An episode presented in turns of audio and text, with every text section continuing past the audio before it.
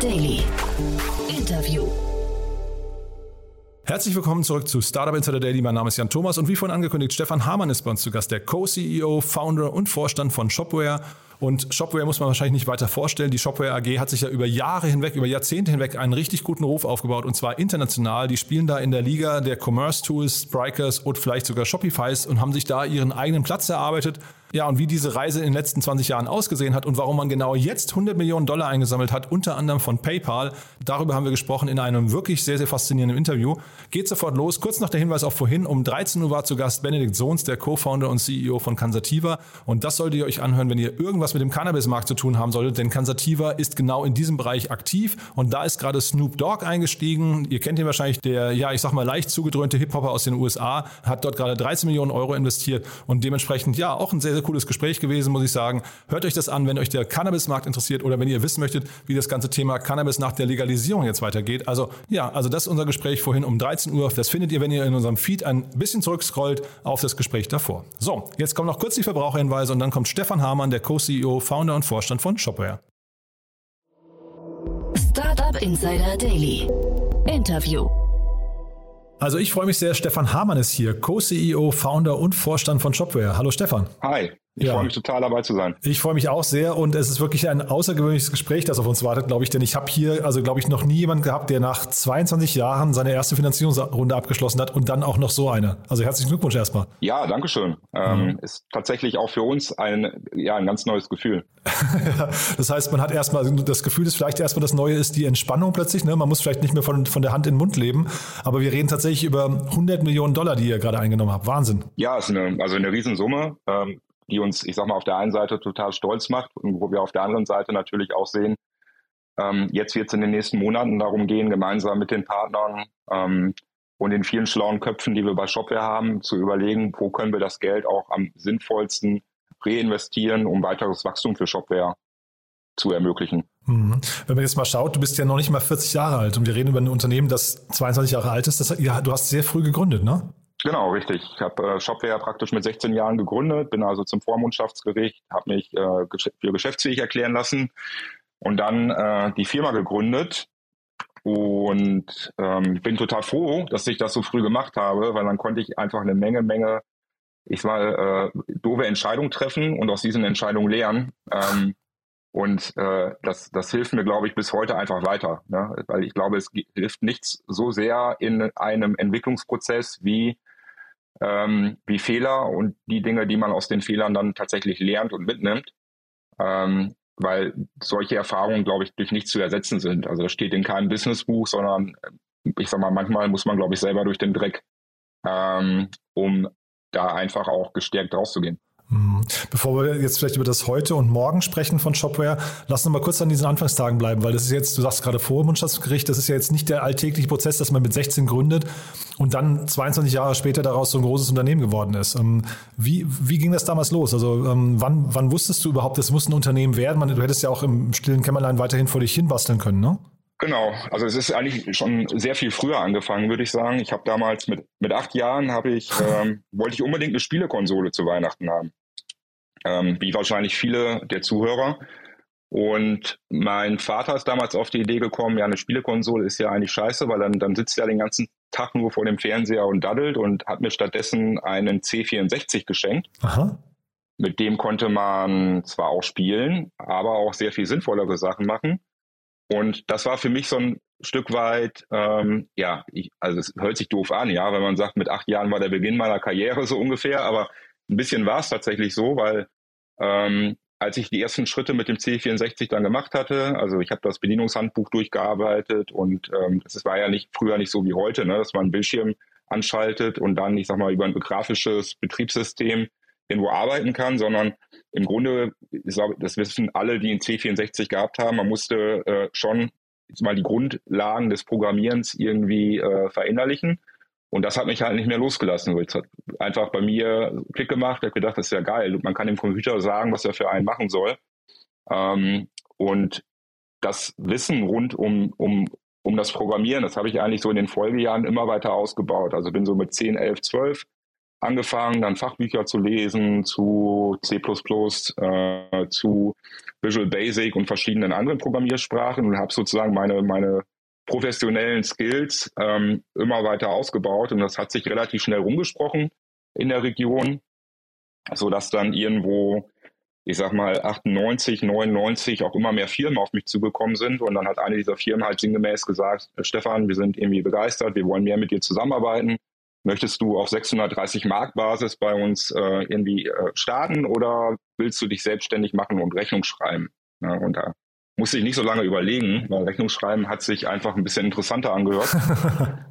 ähm, genau, und das war halt die Geburtsstunde. Dann habe ich natürlich überlegt, was, was ist dazu erforderlich. Dann war relativ schnell klar, ähm, man muss halt für geschäftsfähig erklärt sein, um Gewerbe mhm. anmelden zu können. Und deswegen ging es dann halt eben übers Vormundschaftsgericht. Das heißt aber wahrscheinlich war das genau der Moment der, der richtigen Entscheidung, ne? damals eben zu sagen, ich möchte das auf Rechnung machen und nicht äh, angestellt sein. Ja, unbedingt, unbedingt. Ich meine, das liegt auch ein bisschen in der Familie. Also mein Großvater war irgendwo selbstständiger Unternehmer. Ähm, mein Onkel ist selbstständiger Unternehmer und ich glaube, dass das irgendwo eine gewisse Rolle für mich auch in der Entscheidung gespielt hat, dass ähm, ähm, ich mir also da auch schon sehr, sehr früh einfach zugetraut habe, diesen Weg zu gehen, ja, der wirklich nicht einfach war damals, weil ich sag mal, man hat natürlich schon das Thema, wie ernst wird man als 16-Jähriger 16-Jähriger in der Geschäftswelt genommen. Ja, da muss ich sagen, von den aller, allermeisten Kunden wirklich Respekt. Die haben das richtig ernst genommen und ähm, haben mich auch als gleichwertigen Partner äh, sozusagen wahrgenommen in den Projekten, die dann entstanden sind und so weiter. Ähm, aber ich sag mal natürlich, wenn man mit 16 Jahren neben der Schule, äh, ich sag mal gerade aus dem Kommunionsanzug rausgewachsen, äh, irgendwo dann äh, mit Unternehmern verhandelt, die keine Ahnung 50, 55, 60 Jahre alt sind, das war schon eine spannende Erfahrung damals. Total, total krass, finde ich. Und äh, jetzt Shopware ist ja schon ein bekannter Begriff, finde ich. Also ihr seid jetzt eben auch, glaube ich, durch die reine Präsenz kennt man euch einfach. Ne? Aber vielleicht kannst du mal den Markt, in den du jetzt da reingewachsen bist in den letzten 20 Jahren, vielleicht kannst du den mal ein bisschen beschreiben und vielleicht auch, wer die Wettbewerber sind, mit denen ihr euch da gerade messen müsst. Ist das so ein, weiß nicht, ein, ein Spriker zum Beispiel oder weiß nicht, ein Shopify oder ein SAP eher sogar? Genau, also ich, ich warum finden wir den E-Commerce-Markt interessant? Ich fange mal damit an. Das, das hat sich eigentlich bei uns ganz, ganz schnell und ganz, ganz früh herauskristallisiert. Ähm, wenn ich von wir spreche, spreche ich von mir und meinem Bruder. Also wir haben im Prinzip innerhalb der Familie eine ganz coole Konstellation. Ich bin sozusagen als Technik-Nerd auf die Welt gekommen und mein Bruder als Design-Marketing äh, Koryphäe. Also es ist einfach, das geht ja komplett drin auf. Der kann sich stundenlang mit Farben beschäftigen, äh, ne? wo ich jetzt als Tech-Nerd sage, also ich sehe nicht mal einen Unterschied, aber so ist das, ähm, so ergänzt sich das einfach total Aha. gut. Und wir haben halt im Prinzip ähm, von ähm, ja, Kindheitstagen an dann auch zusammengearbeitet und haben so 2001, 2002 das erste E-Commerce-Projekt gemacht ähm, und haben dann relativ schnell gemerkt, das ist einfach eine coole Sache, weil das Schöne am E-Commerce ist, du entwickelst, ich sag mal, irgendwas, was ähm, sich unmittelbar messbar bemerkbar macht. Ne? Über die Conversion Rate oder ich sag mal über ähm, äh, in Customer Lifetime Value, also es ist sehr KPI-basiert, ähm, sehr trackbar und sehr auswertbar. Also es, diese Wertschöpfung, die stattfindet, die, ähm, die spiegelt sich unmittelbar dann auch, ich sag mal, auf der KPI-Ebene wieder. Ne? Also in den meisten Fällen zumindest. Und das mhm. hat uns sehr viel Spaß gemacht und deswegen haben wir auch sehr früh dann entschlossen, ähm, nachdem wir uns den Markt angeschaut haben, lass uns irgendwie eine coole Softwarelösung für diesen Markt entwickeln, die im Prinzip, ich sag mal, coole Technologie, coole moderne Technologie und ähm, Marketingfunktionalität, geile UX und so weiter verbindet. Ähm, und das ist so der rote Faden, der sich von, ich sag mal, damals, von den Anfangsjahren bis heute ähm, durchzieht. Wenn man heute so auf Shopware draufschaut, also wir haben rund 40.000 aktive Kunden. Wir haben, ich sag mal, Big Corporates, genauso wie D2C-Brands, kleine Startups, B2B-Unternehmen, also eine sehr, sehr stark diversifizierte Kundschaft. Ähm, ein sehr großes Partnernetzwerk, also arbeiten im Prinzip sehr eng mit unseren strategischen Partnern zusammen, mit Partnern aus dem Technologiebereich, mit Partnern aus dem Agenturnetzwerk, um halt, ich sag mal, für unsere Kunden die beste Lösung ähm, herzustellen. Und ich glaube, so aus der Wettbewerbsposition kommt, wir sind ja, ich sag mal, als Open Source Lösung ähm, ohnehin mit einem sehr, sehr globalen Ansatz unterwegs. Also das heißt, wir haben Kunden, ich glaube, in 137 Ländern. Unsere Fokusmärkte sind ähm, die deutschsprachige Region, ich sag mal so die europäischen Nachbarländer und jetzt auch zunehmend der US-Markt. Und je nach Markt und je nach, sag mal, Zielgruppe stellt sich die Wettbewerbssituation auch, ich sag mal, ein bisschen anders immer dar. Ne? Also in Deutschland würde ich sagen, in, im letzten, in den letzten Jahren war Magento halt eben ein starker Wettbewerb. Ich würde sagen, auf der weltweiten Ebene. In Deutschland ähm, haben wir Spriker sicherlich und Commerce Tools, ne? wobei ich sag mal, da die Überschneidung im Kundensegment relativ gering ist, ne? weil ich sag mal, die sind eher Richtung Enterprise unterwegs und wir sind eher ähm, im Mid-Market, also im Mittelstand unterwegs und ich sag mal, ähm, da wo Enterprise im Prinzip anfängt. Ne? Auf so einer Umsatzscheibe betrachtet würde ich sagen, irgendwo ähm, Händler, die zwischen ich sag mal, einer Million und 100, 150 Millionen Euro Umsatz machen. Für diese Händler hat Shopware gute Angebote oder kann gute Angebote zur Verfügung stellen. Und vor allem, was uns stark macht, wir stellen, ich sag mal, ähm, Lösungen zur Verfügung, die auch diese, diesen Wachstumsweg der Kunden aktiv mitgestalten können. Also wir haben sehr, sehr viele Kunden, die mit Shopware schon sehr lange, sehr erfolgreich unterwegs sind und einfach von Jahr zu Jahr auch sukzessive stark wachsen. Also vielleicht auch welche, die bei Shopify rausgewachsen sind. Genau, so aus unserer Perspektive ähm, kommt, sehen wir, ich sag mal, viele Händler, die eben ein starkes Bedürfnis nach Flexibilität haben, nach Ownership, die wollen im Prinzip ihre konkrete E-Commerce-Vision auch umsetzen und realisieren, wo natürlich jetzt so SaaS-Only-Anbieter wie Shopify einfach totale ähm, Beschränkungen haben, ne, naturgemäß, wo wir sagen, ähm, du kannst bei Shopware halt ein SaaS-Angebot haben, du kannst aber eben auch aus diesem SaaS-Angebot kommend in eine viel, viel stärker anpassbare Lösung gehen über die Zeit. Ne? Also Your Freedom to Grow ist so der Marketing-Claim, der dahinter steckt, dass wir eben sag mal, für Kunden in den unterschiedlichen Wachstumsphasen mit einem unterschiedlichen Bedürfnis, was Flexibilität betrifft, auch das richtige Angebot jeweils haben.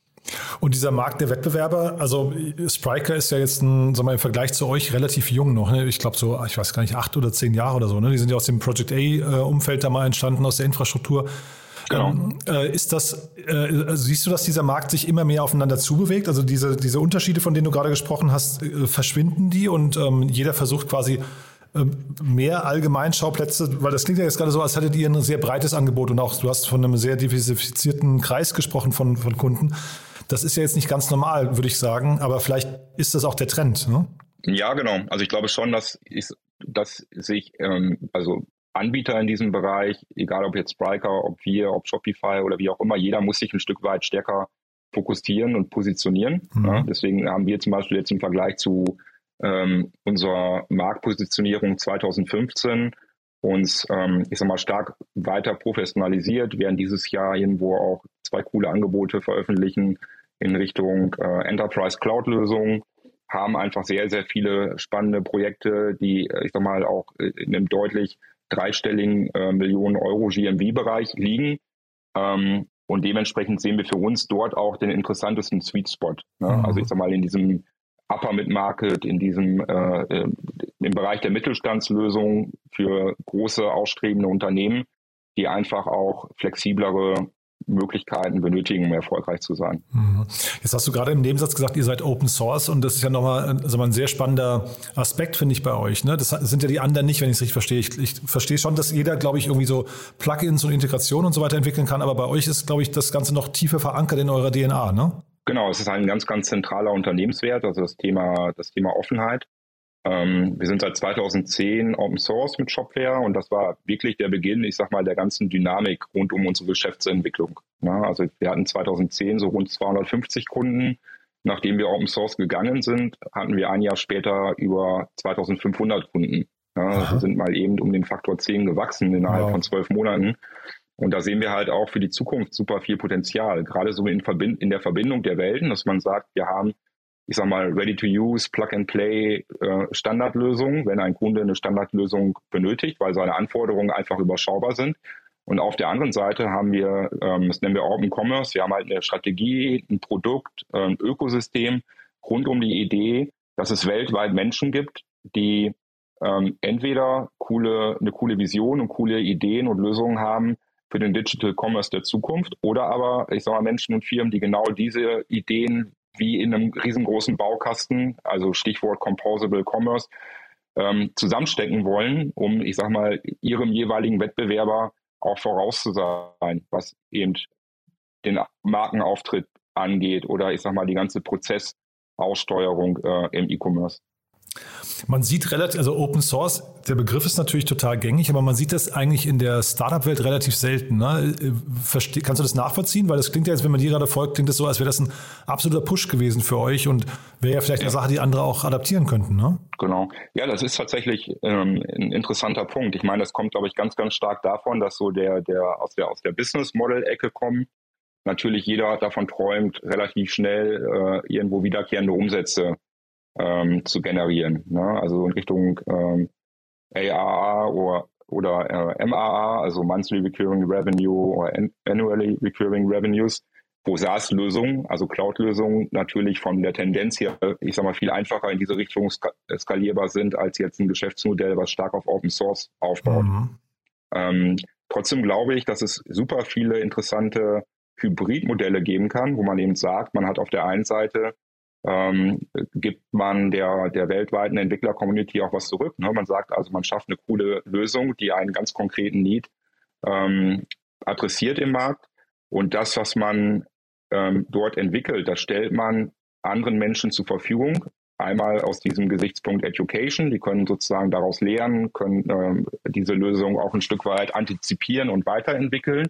Und auf der anderen Seite natürlich schon auch aus einem ganz, ganz ich sag mal, aus einem ureigenen ähm, äh, Antrieb heraus, dass man mhm. eben sagt, ähm, also aus einer Firma, die vielleicht jetzt gerade 10, 12, 15 Mitarbeiter hat, ne, aus der Startup-Ecke kommt, ähm, macht man im Prinzip eine Firma mit ein paar tausend potenziellen Mitarbeitern, weil die weltweiten ähm, Entwickler, die begeistert eben dann sind von so einer Lösung, ja auch da, dabei helfen, diese Lösung auf einem viel breiteren, ähm, mit einem viel breiteren Maßstab in den Markt zu bringen. Mhm. Ja, das ist so ein bisschen dann dieses ähm, ähm, Ökosystem-Building, was man als erstes macht, also eine Community, eine aktive Community schaffen, die dann aber ja auch wiederum bei Agenturen, bei Kunden und so weiter dann die, diese Lösung zum Einsatz bringen möchte, weil eben die eigene Erfahrung, das eigene Wissen auf dieser Lösung aufbauen. Mhm.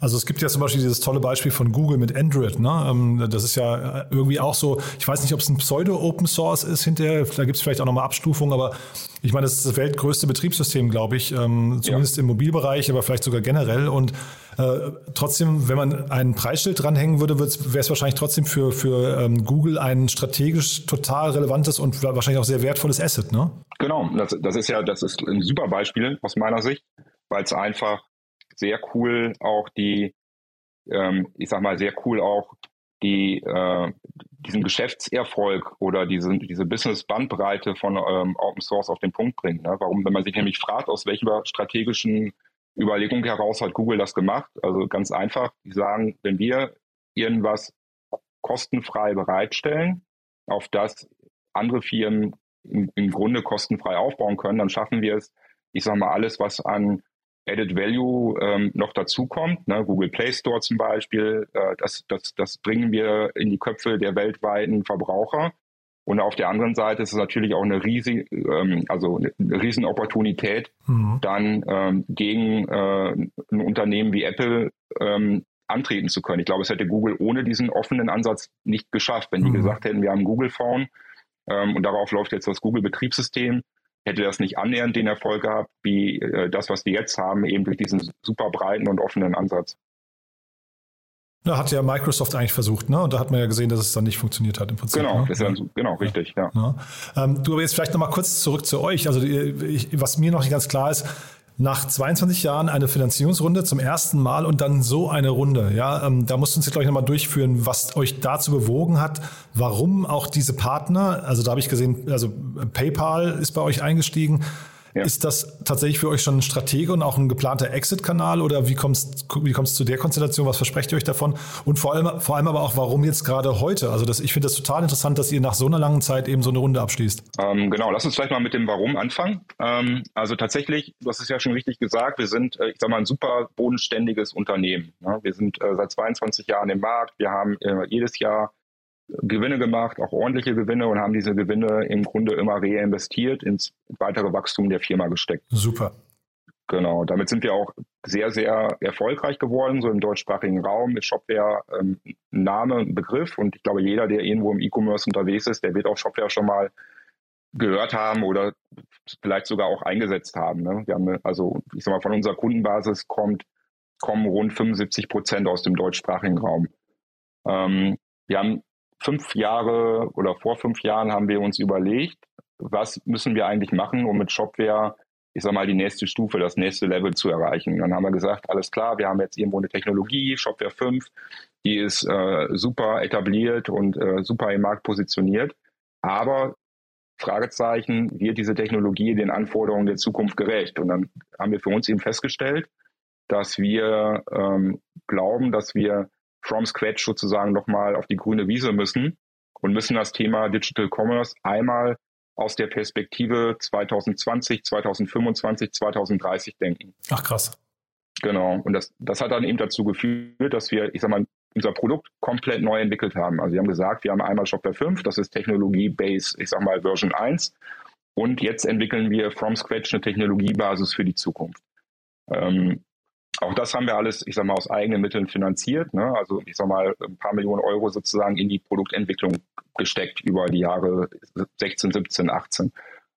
Ähm, dann war für uns so ein bisschen die zweite darauf aufbauende Fragestellung, so im Hinblick, Hinblick auf äh, Magento, ist ein weltweit super relevanter Wettbewerber, die wurden von Adobe gekauft und Adobe will Magento stärker, ich sag mal, im Upper Enterprise Markt, also 500 Millionen Euro plus positionieren. Und dementsprechend entsteht auf der weltweiten Ebene eben ein großes Vakuum im Mittelstand für mhm. Digital Commerce Lösungen. Und da haben wir gesagt, wir wollen unbedingt sicherstellen, ähm, dass wir dieses Vakuum ähm, mit der Technologie, die wir entwickelt haben, also mit Shopware 6, bestmöglichst für uns nutzen. Ja. Und das Zeitfenster aus unserer Perspektive ähm, sind das die nächsten zwei bis drei Jahre, wo wir substanziell und, und sehr, sehr stark wachsen können international wo wir dann aber gesagt haben, wir wollen ähm, bei, dieser, bei diesem wichtigen nächsten Entwicklungsschritt sicherstellen, dass die Erfolgswahrscheinlichkeit äh, sehr, sehr, sehr, sehr hoch ist. Ähm, und das hat auf der einen Seite was mit finanzieller Schlagkraft zu tun, also dass man eben, ich sag mal, auch das Wachstum an der Stelle ähm, aggressiver spielen kann, als man das Eigenkapital Kapital finanziert könnte. Und auf der anderen Seite, dass wir eben die richtigen Partner mit am Tisch haben, die uns in Sachen Erfahrung, in Sachen Netzwerk ähm, auch perfekt weiterhelfen können. Genau, da haben wir halt tatsächlich sehr, sehr lange und aufmerksam den Markt äh, gescreent. Also kannst du dir ja vorstellen, ne? wir haben über, das war die letzten zehn Jahre, haben wir jede Woche eine Handvoll Anfragen bekommen von potenziellen Investoren und Partnern. Krass. Genau, und haben das immer schön alles abgeblockt ähm, und haben dann, ich sag mal, äh, so vor, ne, vor einem Jahr, vor äh, ein bisschen länger als ein Jahr, haben wir dann eben uns hingesetzt und überlegt, was könnte denn, was sind denn unsere Anforderungen eigentlich an einen Partner? Also was muss der mitbringen, damit der für uns spannend ist? Ja, weil für uns auch diese Komponente, es muss menschlich passen, es muss zum Team passen, das sind alles wichtige Faktoren. Ähm, und haben uns dann, ich sag mal, mehr und mehr eigentlich für dieses, ähm, ähm, ja, für dieses Zweiergespann auch begeistert, dass wir gesagt haben, wir haben auf der einen Seite eben ähm, mit Carlyle einen äh, Private Equity Investor. Wir haben ein deutschsprachiges Management-Team auf der anderen Seite. Wir haben Leute, die sehr, sehr viel Erfahrung im B2B-Software-Business haben ähm, und die auch viel Erfahrung in der Internationalisierung haben. Ne, Carlyle kommt ja ursprünglich aus den USA.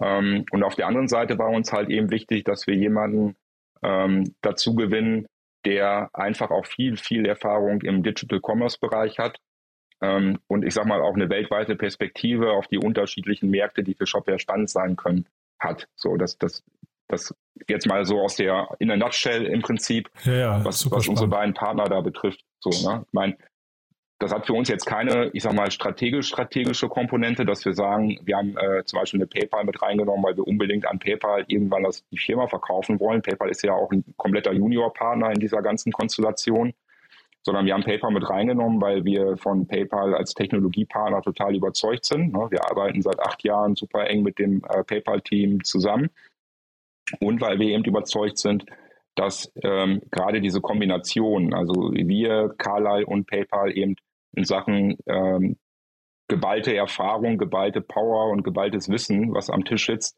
einfach äh, super interessant ist für alle Beteiligten. Mhm. Wenn man euch jetzt mal in diesem ganzen Umfeld noch, also Magento hast du eben ein paar Mal genannt, aber auch Commerce Tools und Spryker und so ähm, betrachtet, wir, und das ist vielleicht so stellvertretend für einen typischen Mittelständler eigentlich, ne? weil ich stelle mir immer die Frage, wie können denn Unternehmen, die etabliert sind, reagieren auf Startups, die jetzt angreifen mit Venture Capital im Rücken? Weil da kommt ja plötzlich, ähm, da kommen ja plötzlich so möglicherweise, was ich, Wettbewerbsvorteile ins Spiel, die man als abwehrendes Unternehmen gar nicht, äh, gar nicht leisten kann, oder? Mm, Kannst du die Frage nochmal wiederholen? Sorry, ja, ja, natürlich. Also für, ja. mich, für mich die spannende Frage, die sich immer stellt, wenn, wenn ich äh, sag mal, auf, auf Branchen gucke und ich nehme euch jetzt mal als das tradierte Unternehmen, also quasi als den möglicherweise sogar angegriffenen. Du hast ja gerade gesagt, ihr habt so ein paar strategische Entscheidungen getroffen, weil ihr euch verändern wollt, auf die Zukunft gerichtet, aber habt jetzt ja. deswegen Kapital reingenommen. Und meine Frage ist aber, hat das auch damit zu tun, weil die Sprikers dieser Welt und Commerce Tools dieser Welt auch mit Venture Capital um die Ecke kommen und deswegen eigentlich viel schneller agieren können als jemand, der nur aus dem ja. eigenen Cashflow heraus äh, operiert. Genau, also es hat auf jeden Fall auch damit zu tun. Also gar nicht jetzt unbedingt nur bezogen auf die, auf die beiden genannten, sondern ich sag mal, der generelle Trend ist eigentlich in unserer, in unserem Bereich ähm, schon, dass sehr, sehr viele Leute weltweit eben ein starkes Potenzial sehen und dementsprechend auch äh, hohe Investments getätigt wurden in mhm. der Vergangenheit, ne, in den letzten zwei, drei, vier Jahren. Ähm, und wir einfach denken, dass ähm, das auf der einen Seite A komplett nachvollziehbar und auch die richtige Perspektive auf den Markt ist. Und B, dass wenn man äh, eine globale, ich sag mal, globale Ambition hegt, äh, zu, wie jetzt in unserem Fall zum Beispiel, mhm. dass das ohne, ich sag mal, ohne die notwendige Kapitalisierung einfach nicht realistisch machbar ist. Mhm. Ähm, ne, weil ich sag mal, in US also Eintritt in den US-Markt, das hört sich immer sehr romantisch an. äh, aber es ist halt, ich glaube, A, super harte Arbeit, B, kostet es eine Menge Geld und C, sind damit schon super viele Unternehmen auf die Schnauze gefallen. Mhm. Und dementsprechend äh, war für uns einfach äh, da auch von Anfang an klar, wir sehen das Potenzial und das Momentum. Äh, wir wollen aber einen coolen und einen smarten Ansatz wählen und wollen ähm, dann auch, ich sag mal, komplett durchstarten und nicht mit so einem, äh, ich sag mal, Krückenansatz, wir müssen jetzt mal ein halbes Jahr sparen und dann können wir uns den nächsten Messestand leisten. Ähm, das wäre aus unserer Sicht kein Weg gewesen, der erfolgsversprechend ist. Und dieser smarte Ansatz, den du gerade genannt hast, wie sieht der jetzt aus? Genau, der baut, ich sag mal, auf dem, äh, auf den Komponenten auf, die ich gerade schon genannt hatte, ne, auf unsere Partner ganz konkret ähm, und unser Produkt. Auf der anderen Seite haben wir eben ähm, aus der, ich sag mal, Open Source Idee ähm, eine Strategie weiterentwickelt für die nächsten Jahre. Also das nennt sich Open Commerce. Es geht halt ganz, ganz stark darum, mal das Potenzial, was auch in den USA zum Beispiel im Mittelstand da ist, nach flexiblen äh, E-Commerce-Lösungen, ähm, da eben mit Shopware auch stark reinzugehen. Also wir haben mit Ben Marks zum Beispiel jemanden gewonnen, der vorher eine ganz, ganz außerordentlich wichtige Rolle in der weltweiten Magento-Community verantwortet hat, der jetzt für Shopware seit anderthalb Jahren arbeitet und uns hilft, dann in den USA diese Graswurzelbewegung in Gang zu setzen, also die Technologiepartner zu gewinnen, die Agencies zu gewinnen, weil das aus unserer Sicht eben super starke Multiplikatoren für Shopware sein können. Ähm, und das ist, glaube ich, neben dem, also es ist mehr Teil einer Bottom-up-Strategie, würde ich sagen. Ne? Also mhm. Grundrauschen herstellen, die Community bilden und so weiter. Und das Ganze wird halt eben flankiert dann von einem von einem strategischen Go-to-Market, wo wir eben gucken, was sind die wichtigen Events, ähm, was ist irgendwo die, äh, die Location für Shopware Headquarter, wo, äh, welche Profile müssen wir heiren, ähm, wo kriegen wir die Leute her im Sales Marketing Bereich, die wir suchen. Das sind so Themen, die wir, ich sag mal, äh, die wir sehr, sehr bewusst und sehr gesteuert auch über die nächsten Monate ähm, angehen wollen. Ja. Okay, weil der erste Teil, den hättet ihr wahrscheinlich auch ohne großes Kapital machen können, aber jetzt wahrscheinlich der zweite Teil, wenn du sagst Headquarter und dann irgendwelche Schlüsselpersonalien noch einzustellen, ja. dann wird es ja richtig teuer wahrscheinlich, ne? Genau, das, das ist sicherlich, ich sag mal, aus der finanziellen Sicht der teurere Part. Auf der anderen Seite auch bei dem ersten Teil, also man muss sich das immer so vorstellen, ne? Es ist ja egal, was du in welchem Markt machen willst, du bist eigentlich als Unternehmer, äh, bist du ruckzuck ähm, in so einem schicken Egg-Problem. Ähm, das kennt wahrscheinlich wirklich jeder, aber das gibt es überall. Und in unserem Fall ist das Chicken Egg Problem, dass, ich sag mal, ein Partner grundsätzlich nur Interesse hat, sich mit einer neuen Lösung zu beschäftigen, wenn diese neue Lösung für ihn ein Potenzial hat. Ne? Mhm. Also keinem, keinem in der Digitalwelt ist langweilig und jeder hat nur ein begrenztes Kontingent an Zeit und Ressourcen. Das heißt, wir müssen sehr, sehr smart schauen, wie können wir diese Chicken Egg Problems für Shopware lösen? Und das eine kann halt sein, dass wir zum Beispiel jetzt in Bezug auf einen Technologiepartner sagen, dass wir das Anfangsinvestment in die Partnerschaft übernehmen und sagen, ich sage mal, die Verbindung zwischen Shopware und dem Technologiepartner, um die küm kümmern wir uns oder um die kümmert sich ein Agency-Partner. Das wäre jetzt mal ein, ein Beispiel. Ähm, wenn wir jetzt mal bei dem Beispiel Pitches, Projekte äh, bleiben, auch da ist eben, ich sag mal, Netzwerk und, und, und die Business-Kontakte, die jetzt eine Carlyle oder auch eine PayPal einbringen können, super spannend, um auch erste Leuchtturmprojekte zu gewinnen und auch einer Agentur, ich sag mal, starke Argumente zu liefern, die jetzt äh, total dafür sprechen, sich mit Shopware näher auseinanderzusetzen. Hm. Und dann gibt es nochmal vielleicht so einen Ausblick, wenn es jetzt richtig gut läuft und wir uns vielleicht Ende des Jahres oder Anfang nächsten Jahres widersprechen würden. Was ist bis dahin passiert? Also jede Menge auf jeden Fall. ähm, wir, ja, also wir, wir haben Gutes einfach super, an, ne? ja. viel Gutes, genau. Also wir werden dieses Jahr richtig, richtig viel am Produkt machen, das Produkt halt stark ausbauen in Sachen Funktionalität, auch in Sachen, ähm, ich sag mal, Verwendbarkeit in, in sehr, sehr großen E-Commerce-Projekten. Ähm, haben viel vor auch im Marketingbereich, also in Sachen ähm, Trainings, Education, so ganz, ganz viel zu wissen eigentlich auch für, für unsere Händler, für unsere Partner, was ähm, diesem wiederum hilft, so den Herausforderungen des modernen Digital Commerce der Zukunft gerechter zu werden. Und auf der anderen Seite erwarte ich, dass wir bereits im nächsten Jahr wirklich ein cooles, ähm, eine coole erste Iteration von unserem US-Business am Start haben, mhm. dass wir tolle Partner dort drüben gewinnen konnten, dass wir, ich sag mal, spannende Technologiepartner da, dazu bekommen haben und am aller, aller wichtigsten auch viele, viele erfolgreiche US-Händler von Shopware überzeugt haben.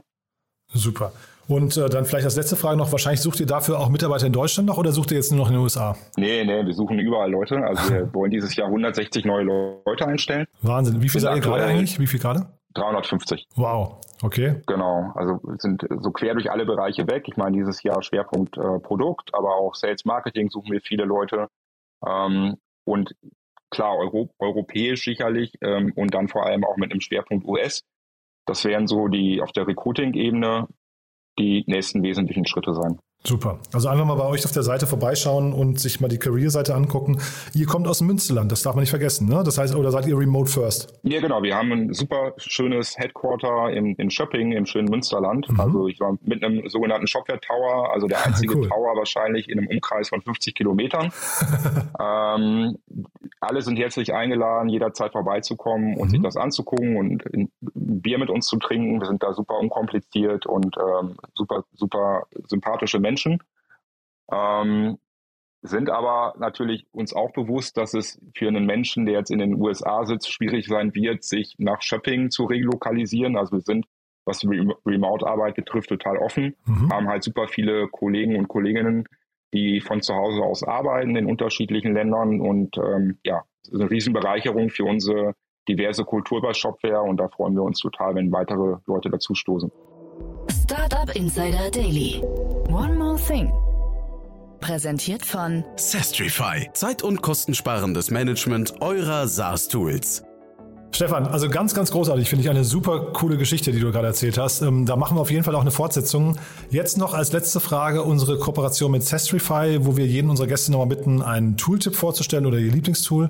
Und da bin ich gespannt, was du mitgebracht hast. Ja, sehr gerne. Ich habe ähm, das Tool Fellow mitgebracht. Das ist eine relativ neue Lösung.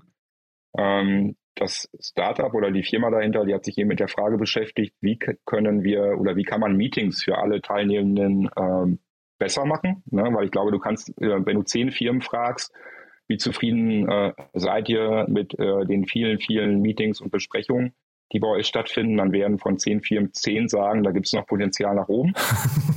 und das ist so ein bisschen das, was Fellow sich da auch auf die Agenda geschrieben hat. Also es geht darum, Meetings äh, mit klaren Agendas zu versehen, mit Meeting-Templates arbeiten zu können, äh, Meeting-Protokolle sozusagen äh, ähm, kooperativ ähm, bearbeiten zu können. Ähm, man kann Dinge machen wie, ähm, ich sag mal, One-on-One-Meetings äh, professionalisieren, also voll, vollautomatisch ähm, ähm, aufzubauen und durchzuführen.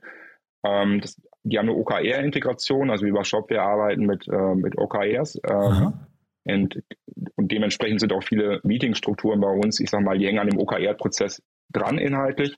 Und da hat Fellow halt eine Standardintegration, dass man das beides gut verbinden kann.